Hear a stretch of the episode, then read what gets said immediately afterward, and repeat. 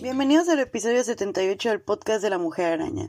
El día de hoy hablaremos sobre el excéntrico y preocupante Lewis Carroll. ¿Cómo estás, Karen? Estoy con un chingo de frío. Ah, ya sé. Horrible, horrible. Por si nos escuchan moquear. Ah, sí. Y luego tú traes alergias, ¿no? Sí, yo siempre traigo alergias. O sea, Mexicali es de los peores lugares para la gente con alergias y aquí vivo. Uy, sí. Sí. O sea, alergia al polvo, chingos de polvo por todas partes. horrible, horrible, horrible. O sea, 90% del año yo ando valiendo madres y empastillada. Así que esta soy yo. ya sé. Ay, pues la neta, estoy emocionada. Este episodio nadie nos los había pedido. Y siento que es como que mucha gente medio se sabe el chisme. Pero no sé, necesitamos hablarlo, necesitamos vivorear así. Yo no me lo sabía bien, yo nomás cuando me dijiste esto dije, a ver. Ah, ok. o sea, me sonaba como que, como que en algún momento supe, pero no lo había como que internalizado. Guardado, ajá, no lo había guardado en mi, en mi palacio mental. a, mí me pasó porque cuando salió la película de Tim Burton, la primera, de Alicia en el País de las Maravillas, como que me emocioné porque me gustaba esa historia cuando estaba chiquita. Y hasta leí el libro, el primero, ¿no? El, el de Alicia en el País de las Maravillas. Y, y como que me puse bien obsesiva y me puse a buscar sobre el autor y dije, ay, güey. Y como que nunca olvidé eso y ya como que ya no me gustó y dejé de leerlo y todo. Entonces, que si somos así tú y yo, güey, de que, de que, ay, está padre este, esta forma de medio esta película, este libro, esta serie y de repente entramos en un rabbit hole acá y estamos obsesionados por meses. Sí, por eso, por eso nos sirvió el podcast, así externalizamos los pedos que tenemos. Ok, pues ¿quién era este cabrón, no? Su nombre era Charles, Charles, iba a decir Charles, Jesucristo. Charles Ludwig, Ludwig, no sé cómo se pronuncia esa madre. Pinche nombre culero. Voy a decir Ludwig bueno, otra vez, Charles Ludwig Dodson, y nació el 27 de enero de 1832. Curiosamente, el día que yo empecé a escribir este documento era, era 27 de enero. Nos invocó, güey. eh, en Daresbury, Cheshire, Inglaterra. Me da mucha risa que todas las cosas en Inglaterra terminan como que No sé qué Shire. Venía de una familia con muchos miembros de la iglesia inglesa Ajá. que dije, oh, ok. Pues sí, me quedé como que, mm, explica cosas. Siempre son. Y de que un chorro de obispos y la chingada, ¿no? También venía con también venían, o sea, o eran de que de la, del clérigo o eran de, del ejército. Mm, estaban bien jodidos, ¿no? Su padre, de hecho, Charles Dodson, era un archidiácono. Que, por cierto, Lewis Carroll era el cuarto Charles Dodson seguido en su familia. Puta madre, güey. el abuelo era Charles Dodson y así, así se va para arriba, ¿no?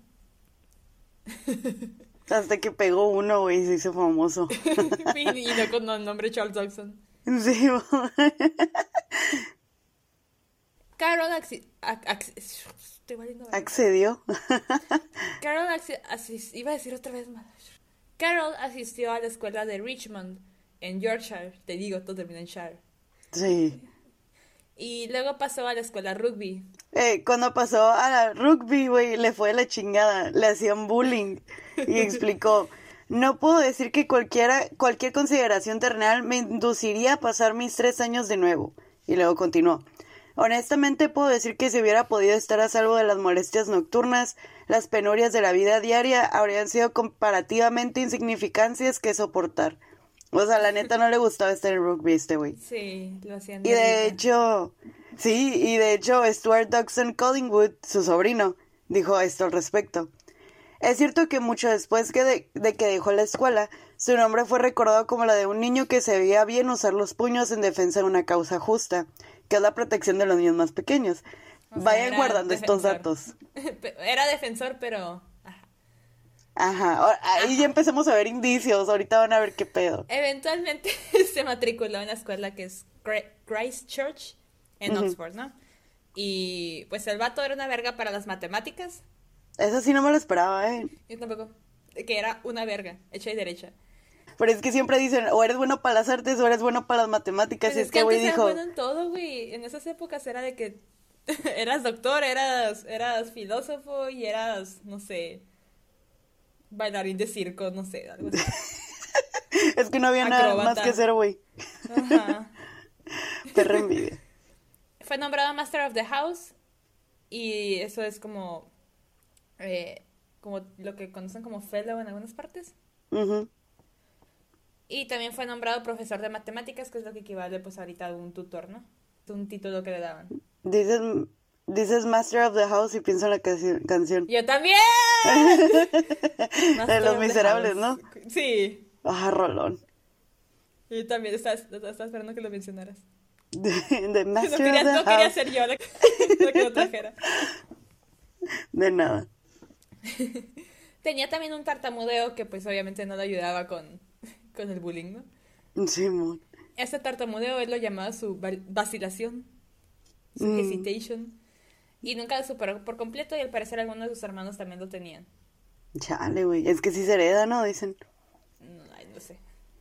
Bueno, vamos a pasar a su obra. Según la biografía de Morton Cohen, el seudónimo Lewis Carroll, que no mames, qué complicado, güey. Era un despapalle, no sacó ese nombre real. Dicen que la forma en latín de Ludwig es Ludovicus, o sea, como el de la familia Peluche, güey. Cuya forma anglosajona es Louis, qué mamada. Y Carol viene el nombre en latín de Carolus, del cual proviene Charles. O sea, agarró su nombre, lo tradujo, o sea, Charles Ludwig lo tradujo al latín. y luego lo tradujo al... al este, el anglosajón al inglés. Ajá, el inglés otra vez y luego lo volteó. Simón, o sea, agarró Google Translate, le picó muchas veces y a ver qué ah, salía. No, Carol era irlandés, creo. No pero o sea, dice un despapalle. Simón. Güey, me acordé de, de este cantante, el Post Malone, que nomás mm. puso en un random y dijo, ese es mi nombre. Y así le hizo. Pues, pues lo primero que publicó con ese seudónimo fue un poema llamado Soledad, que fue en 1856. Y en 1865 publicó bajo el seudónimo de Lewis Carroll la novela infantil de las aventuras de Alicia en el País de las Maravillas, y fue con ilustraciones hechas por Sir John Tenniel. Y en 1871 se publica la continuación que se llama Alicia a través del espejo, o a través del espejo y lo que Alicia encontró allí. Otras obras suyas que también son conocidas son La casa de Snark, del Snark, el juego de la lógica, Un cuento enmarañado, Silvia y Bruno y Alicia para los pequeños. Que en mi vida los había escuchado, pero eh. lo que nos importa es Alicia, ¿no? Sí, aquí venimos por el chisme. Bueno, vamos a decir, ¿de qué trata Alicia en el País de las Maravillas, Victoria? En caso de que alguien no sepa. Como, como dijo Tim Burton, drogas para niños. No, pues, o sea, si nadie ha visto la película de Disney, que creo que la mayoría de nosotros la conocemos por eso, eh, de una morrita que un día estaba en un picnic y se metió a un rabbit hole, o sea, un hoyo de conejo, una madreguera, y terminó en el país de las maravillas, pero pues fue un caos, ¿no? De que desmadre tras desmadre la morra queriendo regresar a casa y no pudiendo y teniendo que meterse en problemas y más problemas, hasta que por fin logra regresar a casa, ¿no? Pero es todo una... era como un pinche viaje nacido así. Sí, o sea, es todo un viaje astral de la morra por, por ser traviesa y desmadre y medio, ¿no? Drogas para niños. La secuela sí no sé qué pedo, la Alicia a través del espejo. Es que, de hecho, eh, toda la película de Alicia en el País de las Maravillas es los dos libros juntos. ¿Sí? Sí, porque, o sea, en el libro 2 es cuando conoce a la bruja, digo, a la, Reina, Roja. Ah, y en el primero, oh, ok. Sí, o sea, están cortitos, súper mega cortos. Entonces es Alicia cuando cae al rabbit hole y creo que se queda con el sombrerero en el 1. Y en el 2 es cuando ya ve con, con, la reina roja. Si me equivoco me corrigen chicos, pero o sea, según yo a lo que recuerdo investigué así iba, ¿no? Y ya es cuando pelea con el Jabberwocky y desmadre y medio y así pues, o sea, son los dos son las dos películas como le hizo Tim Burton. Pero a Tim Burton sí le cambió cosas, pues. Pues sí, no, Tim Burton ya era adulta y, y estaba volviendo. Ajá. Pero pues eh, se supone que es dos veces, pues. De hecho, Alicia cae a través del espejo de nuevo al País de las Maravillas. Ah, ok. En el segundo libro. Entonces en la película de Disney, la original, era... Nomás la dejaron ahí adentro. Ajá, digamos que lo juntaron como que lo más importante de ambos libros y esa es la película. Sin el Jabberwocky. Sin el Jabberwocky. Ajá. Tengo un chorro que no mira esa película. ¿Debería volver a ver? Yo de chiquita me dormía cuando la Alicia lloraba y se quedaba ahogándose en el mar. Me estresaba mucho y era como que ya voy a la verga y me quedaba dormida y cuando despertaba ya estaba con las flores y yo, ah, ok, ya puedo seguir viéndola. A mí me daban miedo algunas cosas de chiquita, güey, de esa película. No sé por qué, ¿sabes que me, me, me, perturbaba mucho cuando estaba ya llorando y que estaba todo oscuro? Y que de repente se miraba la sonrisa del, del gato. Del gato. No sé por qué me daba miedo esa escena. Es que sí está creepy, o sea, sí está creepy Alicia en el País de las Maravillas. Ajá, pero o sea, como que, esa escena, o sea, todo demás está bien, pero esa escena por alguna razón era como que no la podía ver. No sé por qué, o sea. Como la de la ballena de Pinocho, güey, a mí me ah. estresaba esa escena, me daba no sé qué. Ajá, no sé. Aquí sacando tramas de Disney. Disney. muy extraña yo, no sé por qué esa escena me daba miedo. Ay. Y también la escena de los Monster Single, puro inicio cuando asustan al niño. El ah, inicio. ¿Te asustabas? Pues, yo también me asustaba. No, me asustaba cuando salían los ojos del monstruo abajo de la, de la cama. Eso era lo que me daba miedo. Ah, fíjate que a mí no, a mí me mamaba, me mamaba Monster Inc. O sea, a mí, yo también la miraba cada rato, pero siempre esa escena era como que... No miro, no miro, no miro, no, miro, ya se acabó. Okay. Cierro los ojos. Cierro los ojos, no veo. ok, vamos a empezar con el desmadre, ¿no? Lewis Carroll entretenía a las hijas de George, de Henry George Liddell, que era un decano de, pues, de la Christ Church, ¿no? Estas niñas eran Alice, Lorina y Edith. Edith. Eh, a Lorina le decían Ina, así que si en algún momento digo Ina, me refiero a Lorina, que era la mayor. Eh, pues y ellas acompañadas por su institutriz, ¿no? Que era Miss Prickett, que curiosamente a lo que leí en Enciclopedia Británica, a ella le decían, decían pricks, o sea, Prickett pricks, o sea, pinchazos y decían ahí que probablemente era un prototipo para la Reina Roja. Ah, qué mal pedo. y pues ellas lo visitaban cuando era pues profesor de matemáticas, ¿no? Eh, algo que dijo Alice es, cito, solían sentarse en el gran sofá a cada, a cada lado de él mientras nos contaba historias, ilustrándolos con lápiz o dibujos a tinta a medida que avanzaba. Parecía tener una reserva interminable de esos cuentos fantásticos que inventaba a medida que los contaba, dibujando afanosamente en una gran hoja de papel todo el tiempo. No siempre eran completamente nuevos, a veces eran nuevas versiones de viejas historias, a veces comenzaban sobre la base anterior, pero se convertían en nuevos relatos debido a las frecuentes interrupciones que abrían nuevas e insospechosas eh, posibilidades. O sea, o sea, creativo era. Creativo era. As fuck. O sea, le gustaba pues ir a, contarles cuentos y pues, o sea, incluso cuando repetía, a veces que, pues, o sea, por interrupciones me imagino que las niñas decían cosas, lo que lo llevaba a una tangente completamente diferente. Qué divertido, güey. Eh. O sea, ahí no pasaba nada malo, pues me refiero, si, si, si lo vemos inocentemente, qué divertido. Antes de la él ya había mantenido relación con los hijos del escritor George MacDonald, con los hijos del poeta Alfred Lord Tennyson y varios otros conocidos. O sea, era conocido por ser niñero, ¿no? Simón, era el amigo que siempre decía, ay, yo te los cuido. No pedo. Pero creepy.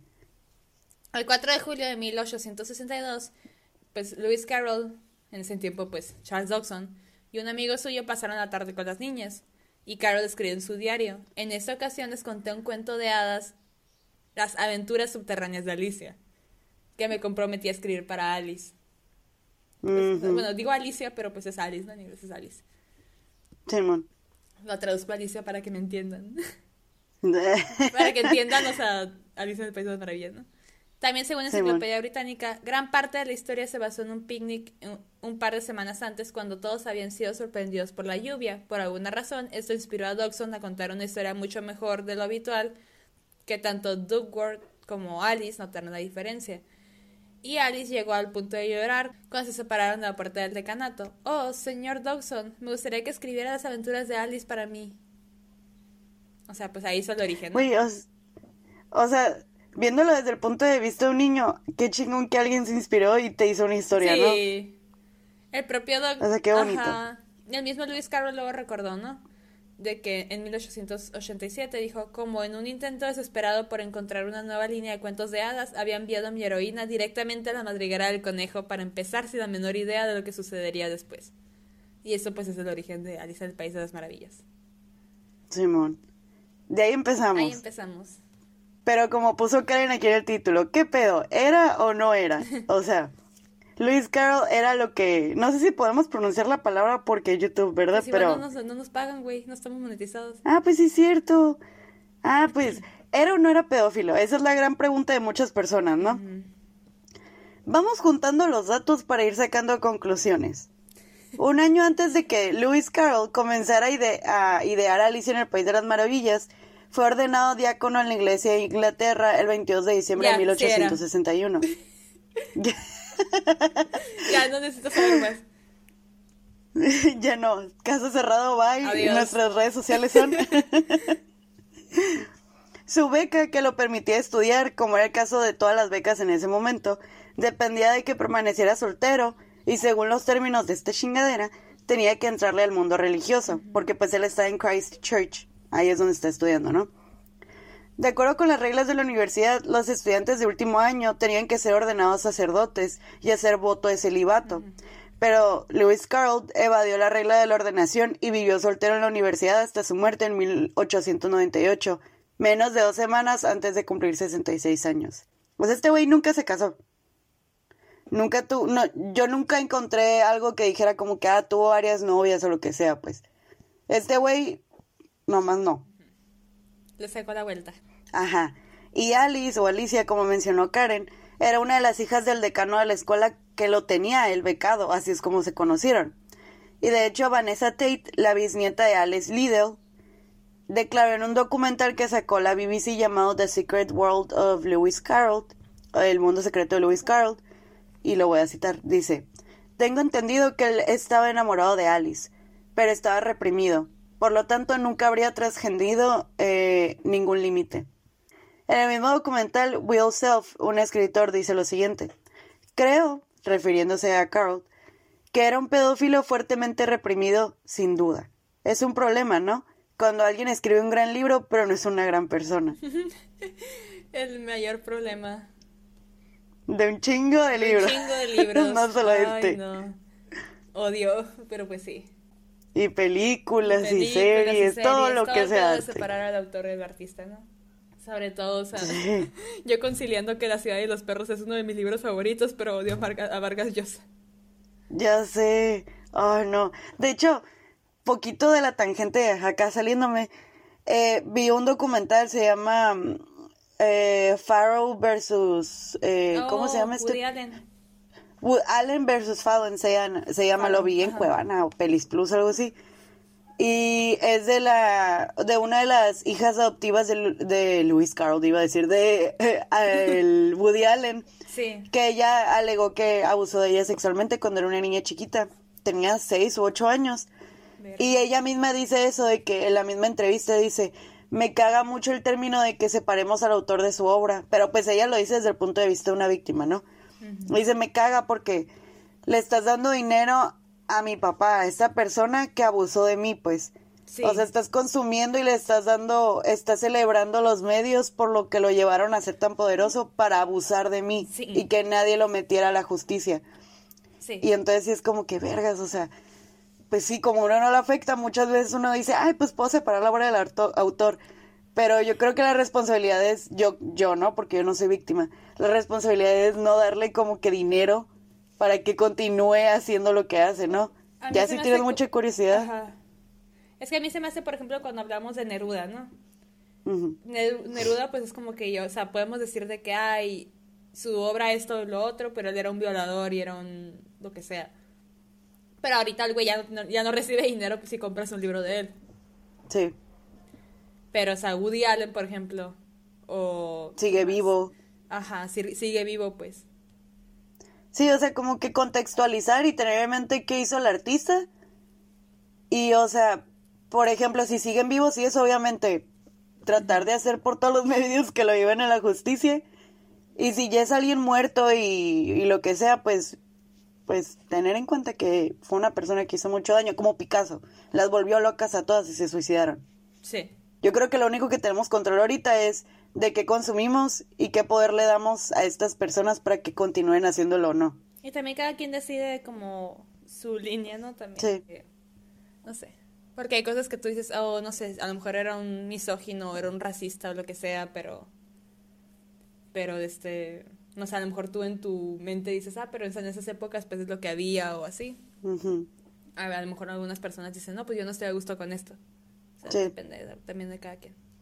Sí, es, es toda una rama, la neta, para todo hablarlo. Un pedote, sí, pero sí es cierto de que si está vivo ahorita le estás dando dinero, es como que ahí piénsale poquito. Sí. pero ok. Volviendo a los hechos. Ya no me acuerdo dónde, dónde, estábamos. En lo de que era fotógrafo. Oh, sí, ok. No, todavía no estábamos en que era fotógrafo, pero yo iba a mencionar que era fotógrafo. Sí, vas a mencionarlo, Simón. Ajá, pues era fotógrafo.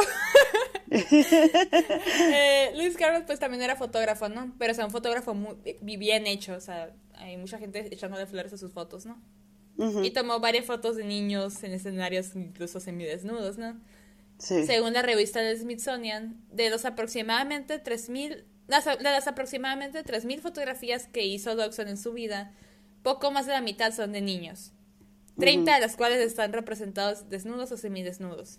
En 1999 se exhibieron estas fotografías y un crítico del Times citó a Vladimir Nabokov diciendo que había una afinidad patética entre el fotógrafo y, Humbert Humbert. Sí. ¿Cómo te explico que sí? Güey, yo sí vi fotos, o sea, porque estaba buscando si era verdad lo de que... O sea, estaba buscando fuentes que dijeran, que corroboraran eso que pusiste, lo de que niños desnudos o semidesnudos porque ya había encontrado que nomás decían fotos de niños así nomás. Entonces como que yo no quería mencionar si sí o no hasta que encontrara algo fidedigno. Y, y sale de que las 40 fotos de Lewis Carroll. Y encontré un chorro de fotos de niños, entre ellos a la Alice y así. Y sí, sí están medio creepy. Me quedé como que, ¿qué pedo? O sea, ¿por qué, ¿por qué lo dejaron? O sea, ¿qué pedo? Y encontré en varias fuentes que antes, en la época victoriana, que era la que se encontraba Lewis Carroll, las fotos de niños, incluso semidesnudos, no eran escandalosas, sino que eran vistas como imágenes de pureza y hasta se vendían como en estilo postcards. Que, ok, eran los tiempos, pero... Sí, ajá. Sí, es verdad, yo lo había leído en el Smithsonian, pero antes de encontrarlo ahí, lo había encontrado en fuentes no fidedignas y, y busqué las fotos. O sea, no la de los niños desnudos, pero algo que sí saliera como que sin, mínimo sin camisa, como para yo corroborar que sí era verdad, ¿no? Y sí era verdad el obituario del London Daily Graphic señaló que, como muchos solteros, era muy popular entre los niños y les tenía mucho cariño. O sea, vamos añadiendo problemas y problemas. Sí. También el mismo sobrino de Dodson que ya habíamos mencionado, Stuart Collington, publicó pues una biografía, ¿no? Y dos, dos capítulos enteros de esta biografía, o sea, hacía referencia a sus muchos amigos niños. Y esa referenciaba de que besos y abrazos y todo a niñas chiquitas. Que igual también a lo mejor en esa época era más normal de que, no sé, beso en la boca o cosas así, ¿no? De cariño, no sé, ahorita, digo, no sé, no sé, cómo estaba en esa época, ¿no? Pero pues sí, es como que... Mm. Y pues omitió en gran medida referencias a amistades de mujeres, o sea, no les importa, no le importaba tanto como que, no era importante para la historia, pues digamos, ¿no? Sus amistades con adultos. Era más con, con los niños y es como, ok, guay. guay, ¿qué está pasando? Sí. Eh, y en 1933 un escritor llamado A.M.E. Goldschmidt, que, qué pinche nombre tan raro, A.M.E. sí, eso está pensando.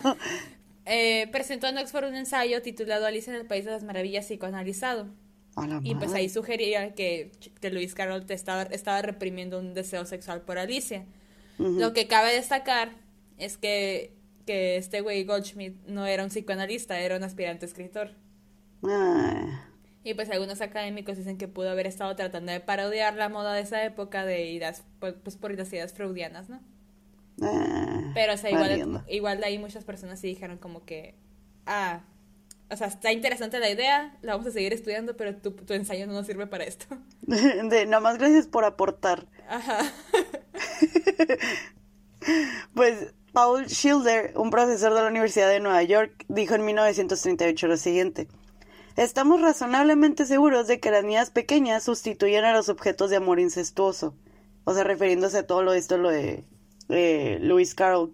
Yo, o sea, güey, o sea, bueno, lo digo más adelante, ya que saquemos más hechos. Sí, sí. En 1945 también otra otro biógrafo de Carroll, que es Florence Becker Lennon, escribió una biografía llamada Victoria a través del espejo, la vida de Lewis Carroll. Y ahí llegaba a la conclusión de que pues Lewis Carroll estaba atraído por la mismísima Alice, igual. Y, que, y en ese libro fue, este libro fue, de hecho fue la primera crítica moderna hacia él, ¿no? De, en este aspecto. eh, dijo, cito, la gente se ha preguntado qué hizo con su vida amorosa. Ahora se puede contar. Amaba a las niñas pequeñas, pero como Peter Pan no tenía intención de casarse con ellas. Pero después dijo que Alice era citó la primera y más favorecida de sus amigas, y ella especula que la razón por la que dejó de visitar a los Liddell es que hizo una propuesta de matrimonio a los padres de Alice, que en ese entonces tenía 11. Verga, güey, está bien chiquita. Es igual, es una especulación, ¿no? Sí, también leí algo así. Que una de las fuentes de, pues, de, de Florence Lennon para esto, pues, fue Lorina, la hermana de Alice. La mayor. Pero, ajá, pero estaba viendo que hay varios hoyos en su historia. Por ejemplo, o sea, dice que se describe a ella de 10 años, pero en ese entonces tenía 14. Y también en una de sus cartas a Alice, Lorina dijo, cito, tiemblo por lo que dije, dije que sus modales se volvieron demasiado cariñosos contigo a medida que crecías y que mi madre le había dado de eso, y eso lo ofendió, por lo que dejó de visitarnos nuevamente. No sé si mintió, estaba confundida o qué quiso decir con esto. Así que ahí no sé, pero pues hay gente que especula que, que la que estaba, o sea, que el objeto de su interés y que estaba interesada también era ella y no Alice. Ok. Como que el vato quería, pero no sé ahí de en qué se basan, pero sí es una especulación que tienen, ¿no? Que algo por eso mintió.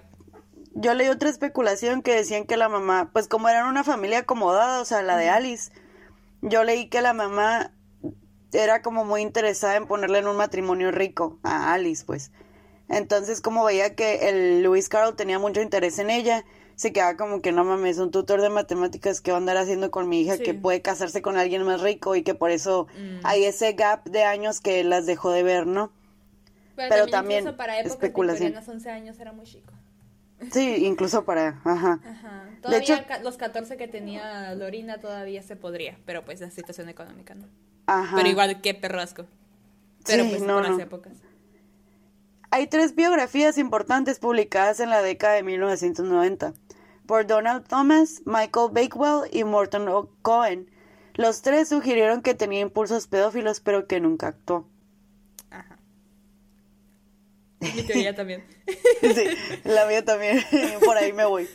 Ajá. También en una nota supuestamente escrita por una de sus sobrinas, eh, dijo, Cito, LC, o sea, Luis Carroll, se entera por la señora Lidl que se supone que debe estar usando a los niños como un medio para cortejar a la institutriz. También se supone que está cortejando a Ina, o sea, Lorina. Puta. O sea, la doña Lidl le dijo, me imagino que es sobre chismes que estaban de que, ah, el vato está usando a los niños porque quiere con la institutriz o, pues, o que quiere a la, a la hija mayor. me dio mucha risa. Se supone que debería estar. Pero ¿Qué pues, hace con los niños? Cabe mencionar también que a los diarios de Lewis Carroll les faltan muchas páginas. Que es algo que mencionó ah. Florence Lennon, que tuvo ese problema que es como hay muchas cosas que nunca vamos a saber de él sobre sus intereses amorosos porque hay muchas hojas de su diario que no están. Vale. Que alguien se las quitó. O sea, alguien, o sea, a lo mejor fue el mismísimo Lewis Carroll, a lo mejor fue alguna persona a la que le dejó el diario, no sé. Pero por algo desaparecieron esas páginas. Ok. Así que, I don't know. Pero pues, o sea, no, tiene, no, se tiene esa confirmación, ¿no? Y en 1999, Caroline Leach publicó otra biografía llamada In the Shadow, In the Shadow of the Dream, Child, ¿no? Y aquí Leach argumenta que la raza estaba malinterpretando la, la sociedad de esa época y que habían creado un mito con respecto a, a la sexualidad de Carol, ¿no? Ella concluyó que después de todo se, se sentía atraído por mujeres adultas y ella argumenta que incluso por, por la señora Liddell, ¿no? Pero a muchos académicos no les gustó esta interpretación. Todos quieren pedófilo, güey. Estaba mirando ajá, que muchos decían de que no, no, no, no, no, no, no sé qué, de qué te estás basando. Pero pues es otra cara de la moneda, ¿no? Sí, aunque la neta con todos los hechos no, no sé cómo salió esa conclusión, honestamente. Pero me refiero a lo de la atracción hacia mujeres adultas porque no hay nada ahorita que encontráramos que dijera como que, ah, sí, tuve una novia. O sea, no, no, pues, o novio, o lo que, sea, ¿no? Ajá, yo me imagino que se está yendo de que, ah, por ejemplo, lo de las fotos o así, que en esa época no era visto de como lo estamos viendo ahorita. Sí, eh, eso te lo paso incluso, ¿no? Pero, ajá. Pero, you. Sí, algo que leí en una, en una nota llamada ¿Por qué los autores para niños son excéntricos? Habla un chingo de casos de autores que son bien raros, güey. O sea, como que, como por ejemplo la escritora de Ciento Dálmatas, Dr. Seuss, Stuart Little, todos estos libros que conocemos nosotros. O sea, Luis no es el único que tenía comportamientos extraños. Varía de autor a autor, ¿no? Porque de todos los que leí, Luis era como que el único que estaba obsesionado con, niñitos, ¿no? Ajá, pero sí había leído de que había autores, por ejemplo, Dr. Seuss, dicen que se encerraba ahí en la misma nota, ¿no? Que se encerraba en un armario lleno de sombreros cuando tenía writer's block. O por ejemplo, otro autor que no, ese no lo ubico. ¿Quién era el, eh, que, el que se encerraba, Bichi? Y que decía eh, Víctor Hugo. Víctor Hugo. Y que decía, no me traigan mi ropa hasta que tenga escrito cierto, hasta cierto algo. La voy a aplicar en el trabajo. Ah, pues otro autor que no ubiqué, pero este me llamó un chingo la atención, es que el, ese güey estaba obsesionado con que quería tener hijas. Entonces él vistió a todos sus hijos como mujeres, con ropas de mujeres. O sea, había casos bien extraños de, de que... Siento que neta... así un asesino serial, güey. Sí, güey. Y o sea, la cosa es, la nota está súper interesante, la neta se lo recomiendo, la escribió BBC. Eh, si la quieren, no las piden. Pero habla en general, ¿no? De que qué pedo, o sea, ¿por qué los autores de niños chiquitos son bien raros, güey? O al menos los que, los clásicos, ¿no? Que conocemos. Porque posiblemente estas personas, una de las teorías es que nunca llegaron a madurar o a crecer, por así decirlo, ¿no? Entonces, como que esta es la teoría que dicen que, se, que para escribir para niños tienen que estar metidos en el mundo de niños y constantemente tienen que estar rodeados de estas excentricidades, ¿no? Pero yo no defiendo el comportamiento de Lewis Carroll de todos modos, güey. Algo que encontré es sobre la bisnieta de Alice Tate, Vanessa Tate. En el mismo documental que les mencioné a la BBC dice lo siguiente. Es triste que eso sea lo que todos van a querer saber, especialmente en el año del aniversario del libro. O sea que si Lewis Carroll se metió con su bisabuela, ¿no? Que, o sea, entiendo que Vanessa lo que trata es de preservar la obra que basó a su abuela. De hecho, leí eh, que la misma abuela, la bisabuela le decía, no, no me acuerdo si a la Vanessa Tate o a quién, pero que escribía en cartas de que ya estoy harta, o sea, de que neta, de que todo el mundo piensa en mí como Alicia en el País de las Maravillas, que creo que eso le pasa a cualquier persona que se basen en ellas para hacer un personaje, ¿no? Porque le pasó a los niños de Peter Pan, güey. Eh, que eso también es... Ándale, Amazing Amy. Gran psicópatas, güey. pero sí, o sea, entiendo que Vanessa lo que quería preservar era como que, oiga, no se vayan por allá, hablemos de la maravillosa obra y no sé qué. Pero pues ni modo que no pensemos en eso. Hoy en día que somos un poquito más como que, como ya vemos, tenemos más malicia, por así decirlo, como que ya no nos gusta eh, aceptar ese tipo de conductas, obviamente. Y el morbo, yo creo, de otras personas van a andar buscando si Luis Carroll hizo algo o no, ¿verdad? Pues sí, no, no, no parece nada apuntar a que haya hecho algo. O sea, activamente abusado de alguien. O por lo menos no se mira en lo que buscamos. Pero sí estaba como que... Sí parece haber como que muchas especulaciones de que estaba enamorado de Alice. Sí. Y o sea, cuando, cuando encontré yo también de que se refirieron a él como Humber Humbert, dije, puta madre, o sea, güey, si desde esos tiempos ya lo andaban viendo. y, y ocultaban muchas cosas de que sobre gente que actuaba de esta manera, ¿qué te dice ahora, no? O sea, hasta donde, como tú dices, hasta donde encontramos, no, no, no, hay, no hay, por ejemplo, yo en notas donde la Vanessa hablaba de cartas de su bisabuela, que no la pude poner porque tenía que pagar y no puedo, no voy a pagar 14 dólares por una nota. A lo que llegué a leer, la abuela estaba agradecida, o sea, neta. Lo que llegaste a leer con, la prueba gratis. con, mis, con la prueba gratis. O sea, la misma bisabuela se dice, y esto es algo no comprobado, ¿no? Se dice que cuando ella se casó con un hombre rico, tuvieron creo que tres hijos. Uno de ellos el papá de la, digo, el abuelo de la Vanessa Tate. Eh, a uno lo llamó como Carol o algo así, o sea, pareció a, como Luis Carroll. Y, y hasta le pidió que fuera padrino de uno de los niños y el señor no quiso, o sea, Luis Carroll no quiso, como que se enojó. Entonces, I don't know, son teorías al fin y al cabo, pero la abuela en las cartas nunca dice Vanessa Tate como que, ah, mi abuela dice que la tocó, mi abuela dice que la manoseó, ni siquiera Ina, que es la otra hermana, o sea, no hay, no hay rastro, hay muy poquita información y la poca información que hay, dicen, ah, sí es pedófilo, pero no hizo nada. Entonces es como, ok. Pues mínimo no hizo nada. Lo otro, pues no sé si es algo que se pueda controlar o qué. No había mucha ayuda psicológica también en esa época para... Mira, si no hizo nada, lo felicito porque para sus tiempos, gente incluso que no se consideraba pedófila hizo cosas peores, ¿no? si fue su manera de expresar su amor y decir, ok, no le quiero hacer algo a esta niña, pues mínimo lo externó en una obra en vez de, de hacer algo, ¿no? Algo físicamente que la pudiera marcar de por vida, ¿no? Ah, no, no. no sé si debería haber estado cerca de niños. si él sabía. Ajá, para empezar. Ajá, de que, no, por favor, ¿qué estás haciendo ahí? Ay, no sé, o sea, los autores de, de niños al menos los clásicos como Peter Pan y todas esas madres, sí tienen como que historias bien excéntricas, güey. Salen con cada madre que sí me quedo como, wow. ¿Por, qué? Porque estaban libres en la calle. O sea, ¿quién, quién les dio permiso? Porque no estaban amarrados. sí, aunque el de Peter Pan, el, el, el ¿cómo se llama este güey? El ah, Barry, ¿sabe qué, no? Ajá, el, el, el, Johnny Depp en la película Finding Neverland. Ay, pero ahí sí supe que el güey, por ejemplo, el que escribió Peter Pan, no abusó de los niños. O bueno, la vez que lo investigué, hace milenios. Eh, eso luego lo podemos hablar, también es un buen chisme, la neta. James Matthew Barry. Ah, gracias. JM Barry, Simón. Ah, qué buena película, güey. O sea, la de, la de Finding Neverland. Ah, me acabas de ver Peter Pan a mí. Ay, también. Fíjate que Peter Pan fue uno de mis primeros crushes. Sí. No sé por qué. Güey, ¿te acuerdas? Lo vi dije... ¿Te acuerdas en épocas de Tumblr?